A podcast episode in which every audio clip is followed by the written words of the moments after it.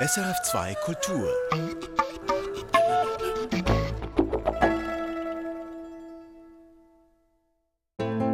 Der neue Mensch geht auf dem Seil, nur Schritt für Schritt. Er schaut nicht rückwärts, nicht nach vorn, nur auf das Seil und auf den Fuß, der tastend geht, zum Du hinüber.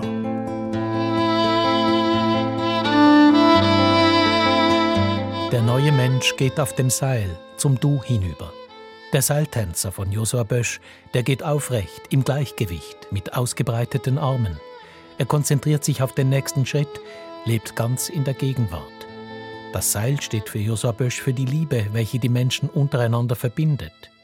Gott habe den Menschen dieses Seil, das zum Du führt, die Liebe zugeworfen. Was für ein schönes Bild. Wunderschön, wunderschön. Schwärmt auch Böschs Tochter Verena Freibösch. Es war immer sein Interesse, diese Verbindung, eine Brücke zwischen dem geistigen Innern mit Gott zu finden und das den Menschen zu übermitteln.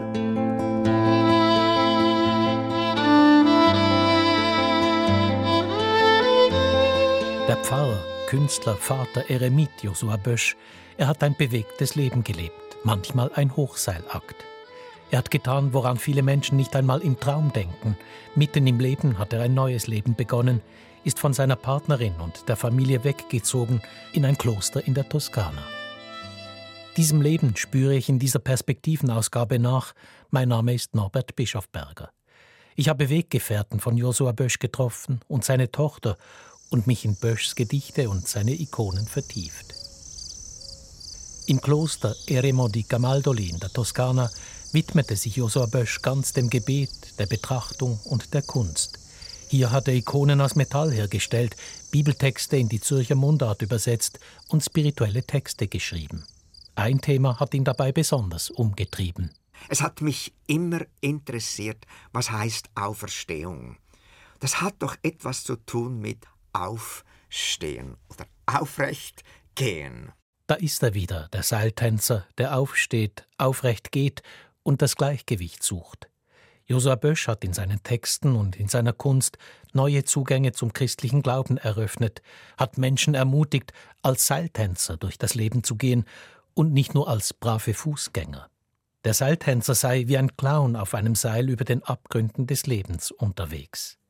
Dieser unkonventionelle Zugang von Josua Bösch zum Glauben, diese Mischung aus Humor und mutigem Glauben gefällt mir.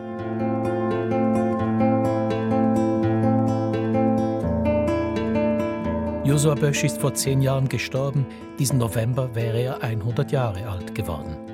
In diesen Tagen erinnern sich denn auch viele Menschen an ihn. Es gibt eine Wanderausstellung mit seinen Ikonen, Lesungen, Publikationen, ein geistliches Vokalwerk und einen neuen Film über ihn. Und so begebe auch ich mich in dieser Perspektivensendung auf Spurensuche im Leben und Werk und in der Spiritualität von Josua Bösch. Die aktuellen Anlässe zur Erinnerung an Josua Bösch sind auch für seine Tochter Verena Freibösch ein Anlass, Leben und Werk ihres Vaters Revue passieren zu lassen. Durch seine Werke und seine Bücher und diese letzten Jahre mit ihm war das für mich eine große Chance, daran teilhaben zu dürfen. Und es hilft mir jetzt auch friedlich auf all diese Zeiten zurückzuschauen, sowohl für meinen Vater wie auch für meine Mutter. Verena Freibösch schaut heute versöhnt auf den Lebensweg ihres Vaters, Josua Bösch. Das war nicht immer so, denn im Alter von 50 Jahren hat Josua Bösch das reformierte Pfarramt aufgegeben, die Familie verlassen und sich von seiner Frau getrennt. Es ist sein Weg, den er gehen musste. Er spürte das zutiefst innen, er konnte gar nicht anders. Heute sieht Verena Bösch ihren Vater als Gottsucher und Vermittler, als einen Brückenbauer. Schließlich habe ihr Vater bereits als Pfadfinder den Namen Brückli erhalten, also Brücke. Josua Bösch war Gold- und Silberschmied, reformierter Pfarrer, Theologe, Bibelübersetzer, Einsiedler und Autor. Er wurde vor 100 Jahren am 15. November 1922 in Niederwenningen im Kanton Zürich geboren. Fast 30 Jahre lang wirkte er als Pfarrer in reformierten Kirchgemeinden in verschiedenen Kantonen der Schweiz. An seiner letzten Pfarrstelle in Affoltern am Albis im Kanton Zürich richtete er in einem Schopf neben dem Pfarrhaus ein Atelier ein.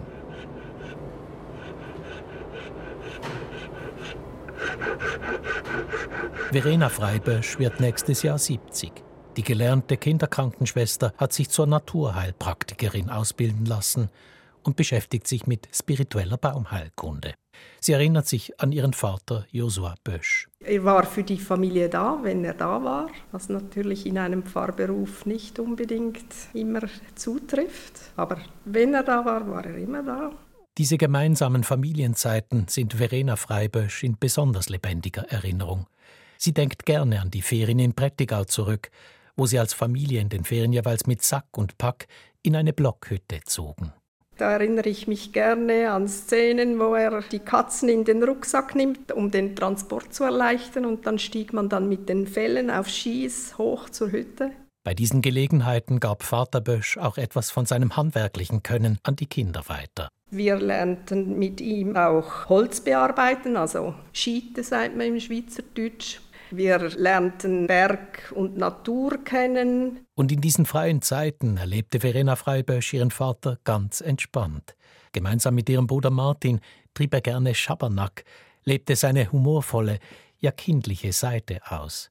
Bei den Mahlzeiten gab es manchmal Gespräche über religiöse Themen, wie zum Beispiel den hebräischen Gottesnamen Yahweh. Yahweh heißt eigentlich, ich bin der ich sein werde, hat er entdeckt. Und dann hat er auch für sich in Anspruch genommen, ich bin, der ich sein werde. Ich bin, der ich sein werde. Für Josua Bösch war das Leben im Fluss, nicht ein für allemal festgelegt. Josua Bösch war auch selber mitten im Leben auf der Suche. In seinem Tagebuch hielt er fest: Zerbrechlicher sind wir denn je. Alles gleitet uns aus der Hand, was feststand und sicher und ewig. Und es zerbricht unter Tränen. Vielleicht sind es Tränen der Freude über die leeren Hände, die jetzt bereit sind, neu zu beginnen, bereit noch einmal aufzubrechen, ohne Ballast, nur mit ihm, wie Brüder und Schwestern.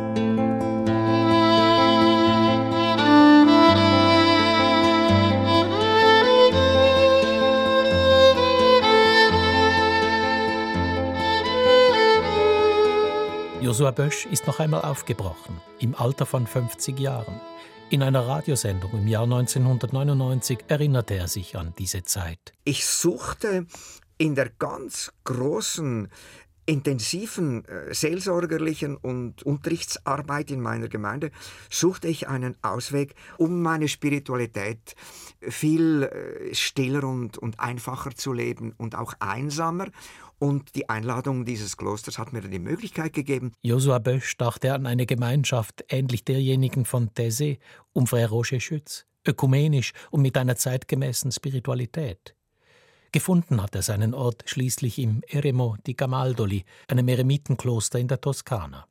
Die Mönche des Klosters, die sogenannten Camaldulenser, leben nach der Regel des heiligen Benedikt und zurückgezogen. Jeder in einer Eremitenklause, in einem eigenen kleinen Häuschen. Josua Bösch war als reformierter Pfarrer und Künstler willkommen. Es war natürlich so, dass ich in einem katholischen Kloster aufgenommen worden bin und da ist die Beziehung nicht ja zum vornherein gegeben, denn da sind ganz klare Strukturen, aber ich habe von Anfang an gesagt, ich komme nicht, wenn ihr denkt, ich würde katholisch werden. Ich habe gar kein Bedürfnis, katholisch zu werden, sondern ich möchte wissen, sind wir endlich imstande, gemeinsam zusammenzuleben oder nicht? Das will ich wissen, wenn ich schon komme.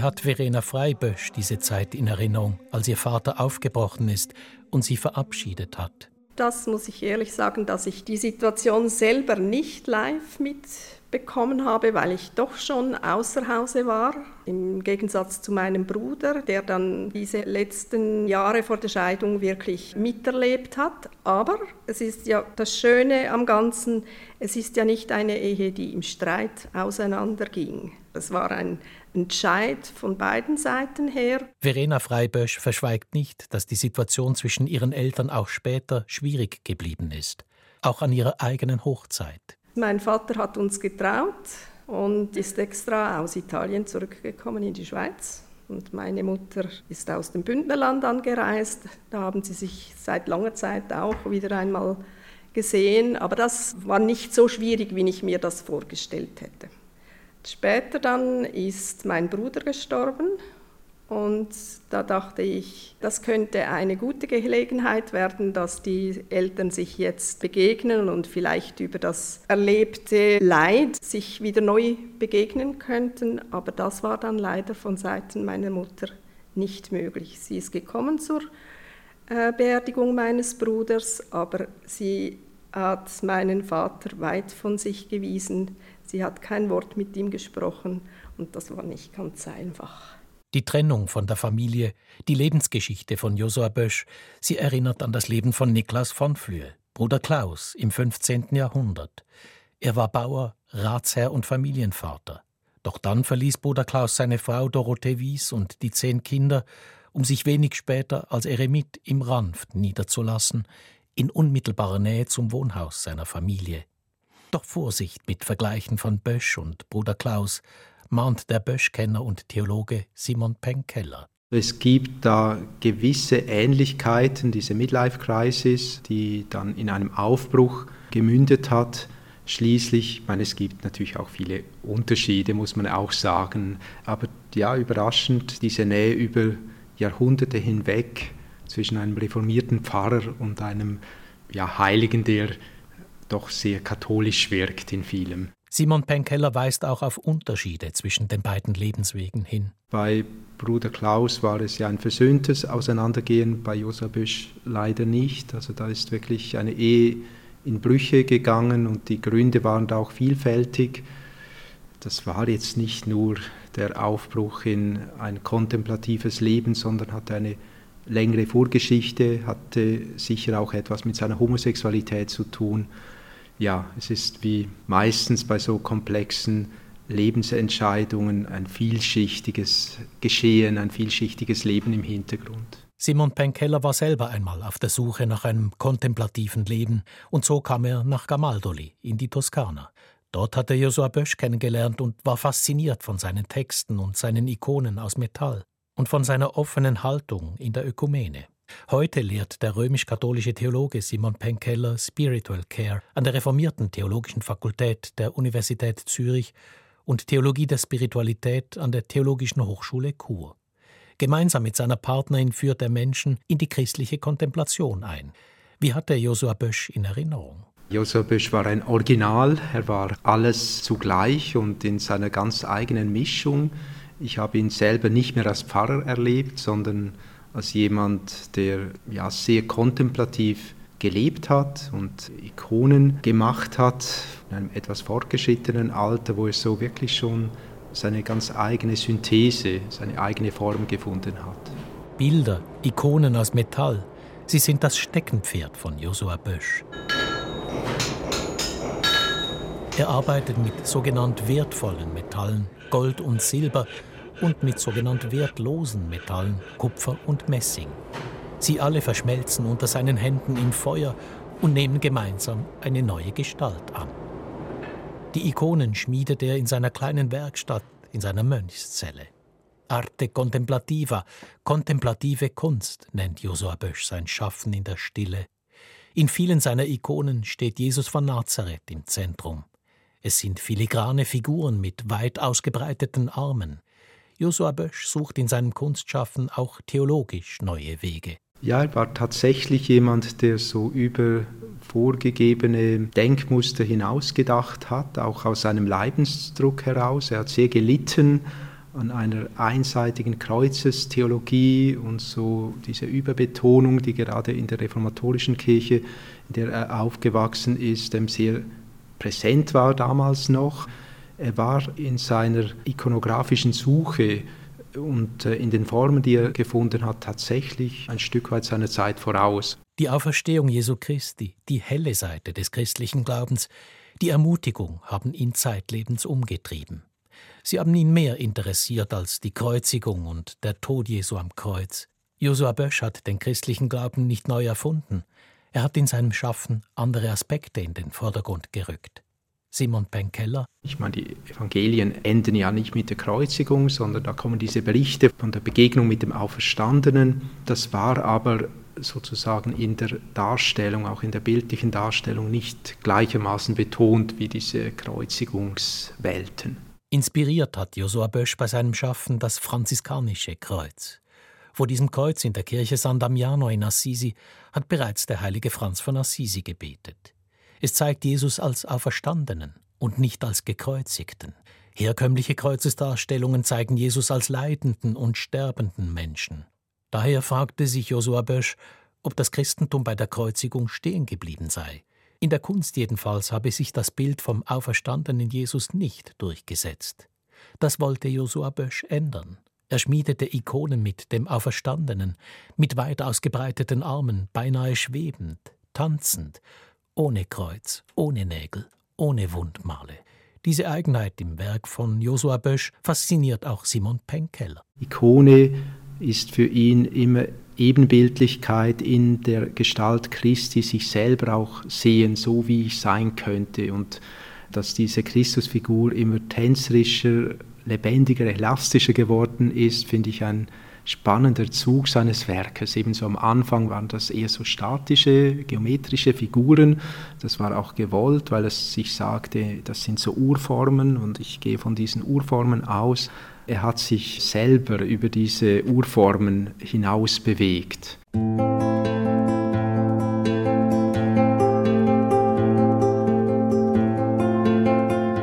Kreuz und Auferstehung, diese Themen haben Josua Bösch auch in seinen Gedichten beschäftigt. Ein leeres Kreuz, sein Kreuz ist leer, der Kruzifixus ist weg. Jahrhundertelang hing er da oben, tot und schwer, eine schwere Leere. Ist er uns auf und davon und hat uns nur diese Lehre gelassen? Hat er uns diese Lehre gelassen? Die Antwort gab Josua Bösch in seinen Ikonen und in Texten. So sind wir gemeint von Anfang. Aufrecht, nicht gekrümmt und gebeugt, nicht gekreuzigt, nicht Opfer, auferstanden. Und wenn schon einer, warum nicht Millionen? Schon jetzt. War das denn nicht der Anfang für alle? Und in der Radiosendung erklärt Josua Bösch dann 77-jährig, was für ihn Auferstehung bedeutet. Es hat mich immer interessiert, was heißt Auferstehung. Das hat doch etwas zu tun mit Aufstehen oder aufrecht gehen. Und es hatte mich immer beschäftigt, schon im Studium habe ich einmal einem Professor die Frage gestellt, sind eigentlich an der Universität alles nur Schalterbeamte, die uns Aufkunft geben über Gott, aber keine konkreten Möglichkeiten für einen Weg zeigen können. Und dann hat mich dieser Professor ermutigt, selber auf den Weg zu gehen und die Suche, und das habe ich dann gewagt. Josua Bösch wollte die Auferstehung Jesu für das Leben der Menschen, im Hier und Jetzt, und nicht als Prämie für ein gutes Leben im Jenseits verstanden wissen. Dafür prägte er den Ausdruck auferstehungsleicht. Das Leben der Menschen solle auferstehungsleicht sein, transparent auf eine größere Wirklichkeit hin, angelegt als dialogische Existenz und nicht nur von Bildern des Todes, von Schmerz und Elend geprägt.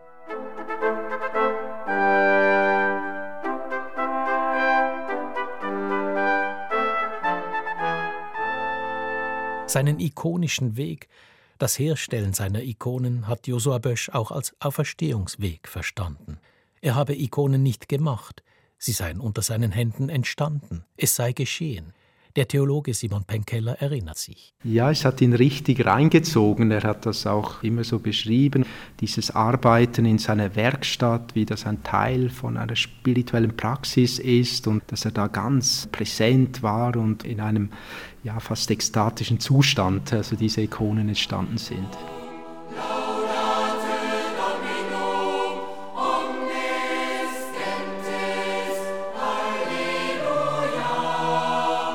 Ein anderer Weggefährte von Josua Bösch war Reto Müller. Erst Religionslehrer in Schwyz, dann römisch-katholischer Pfarrer. Seit kurzem ist er pensioniert. Reto Müller hat selber ein Jahr lang im Kloster in Gamaldoli gelebt, Zelle an Zelle mit Josua Bösch. Und er hat dessen Arbeitsfuror miterlebt. Er hat dann auch sich verabschiedet, also in seiner Zelle noch oben im Eremo in Gamaldoli hat er ein Schild an die Türe gehängt, Nasce una icona, also es entsteht eine Ikone, eine Ikone wird geboren. Und dann hat er alles ausgelassen, alle Gebetszeiten, alle Mahlzeiten. Er kam dann lange, tagelang manchmal nicht aus seiner Hütte heraus, aus seiner Zelle und hat wahrscheinlich auch vergessen zu essen und zu trinken. Kennengelernt hat Reto Müller Josua Bösch bei einem Besuch von Frère Roger Schütz von der Ökumenischen Gemeinschaft von These in Zürich.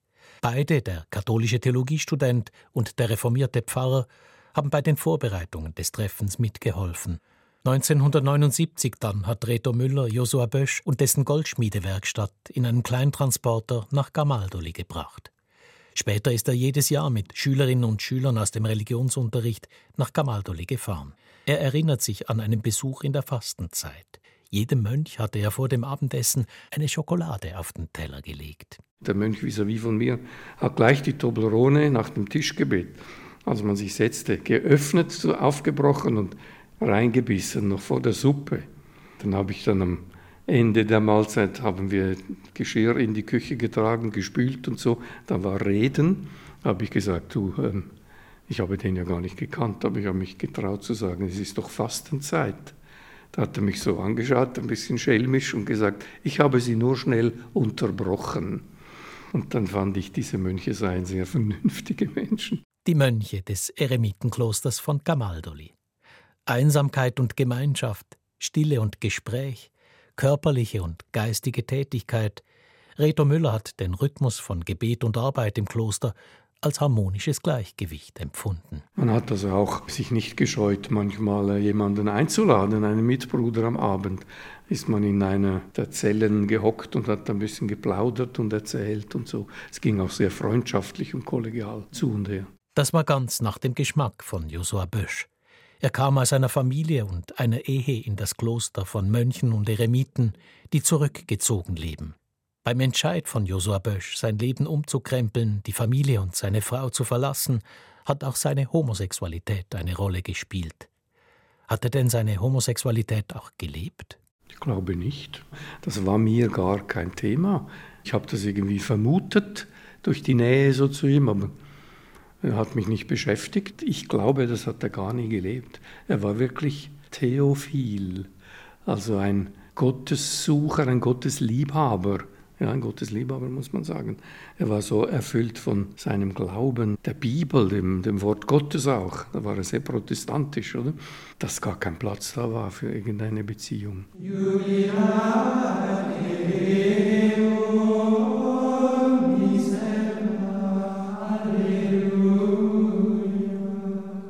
Das Leben der Mönche wird von den täglichen Gebetszeiten bestimmt. Am frühen Morgen versammeln sie sich zur Messfeier. Josua Bösch hat dazu in seinem Werk Arte Contemplativa geschrieben: Kelch und Hostie, Leib und Gefäß und Wein und Brot. Im gemeinsamen Teilen sind wir ein Leib, über alle Grenzen hinweg. Der Mensch ist Parabel und Gleichnis.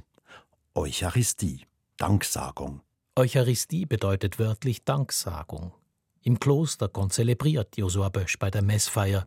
Er steht mit den Priestern am Altar und ist beim Bereiten und bei der Wandlung der Gaben Brot und Wein dabei, als reformierter Pfarrer. Das war gewöhnungsbedürftig für Bösch, weiß Priester Reto Müller. Am Anfang war er erschrocken. Er wollte das nicht und konnte das nicht. Er sagte immer, jeden Tag Eucharistie, verkraft ich gar nicht. Oder? Jeden Sonntag ist bei weitem genug. Und dann kam es letztlich dazu, dass er dann rausgeworfen wurde. Hm, traurig. Das Ende bahnte sich an. Die Konzelebration ist in der römisch-katholischen Kirche offiziell den eigenen Priestern vorbehalten.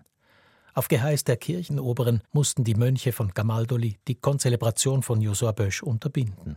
Reto Müller erinnert sich. Er durfte schon an der Eucharistie teilnehmen. Man hat ihm nie die Kommunion verweigert. Er hätte auch predigen dürfen.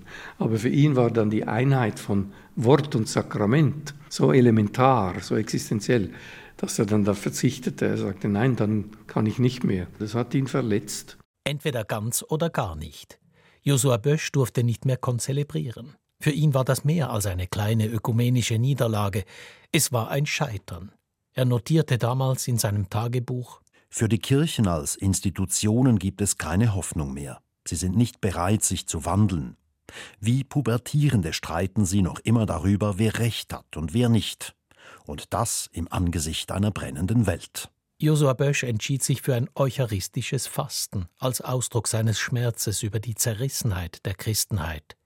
Er sagte dazu im Radiointerview aus dem Jahr 1999, ich hielt es nicht mehr aus, wie die Orthodoxen und die Katholischen und die Reformierten und die verschiedenen Denominationen voreinander Abendmahl feierten, ohne dass man brüderlich miteinander auch nur ein kleines Zeichen teilen konnte. Josua Bösch beschloss, das Eremitenkloster zu verlassen. 1985 zog er in den benachbarten Ort Farneta di Soci. Mit den Mönchen blieb er in freundschaftlichem Kontakt. In einem ehemaligen Stall richtete er eine neue Zelle und ein Atelier ein. Gemeinsam mit dem Priester Luigi Verdi baute er ein spirituelles Zentrum für Jugendliche auf. Ihnen vermachte er später seine Werkstatt und leitete sie an, selber Ikonen aus Metall herzustellen. Die kleine Gemeinschaft dort vergleicht Reto Müller mit einem kleinen Taizé, da lebe der Geist von Josua Bösch bis heute weiter.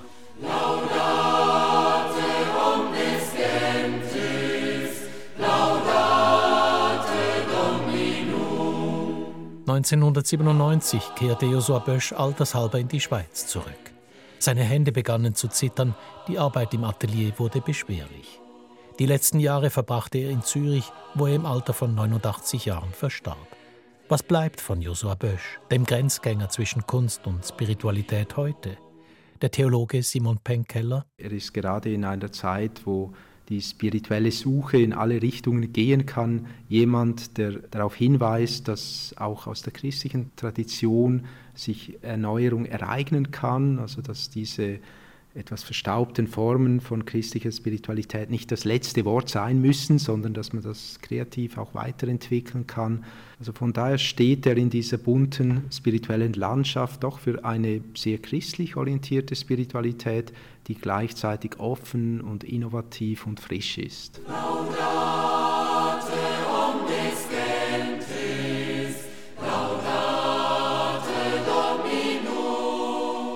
Auf den Spuren von Josua Bösch und seiner Kunst. Das war eine Ausgabe von Perspektiven von mir, von Norbert Bischofberger. In der nächsten Ausgabe unserer Perspektiven dreht sich alles um Quellgöttinnen. An vielen Wasserquellen werden Frauen oder weibliche Wesen verehrt, Nymphen, Feen oder Nonnen. Wir stellen sie Ihnen vor. Und wir freuen uns wie immer über Ihre Rückmeldung auf redaktion.religion.srf.ch.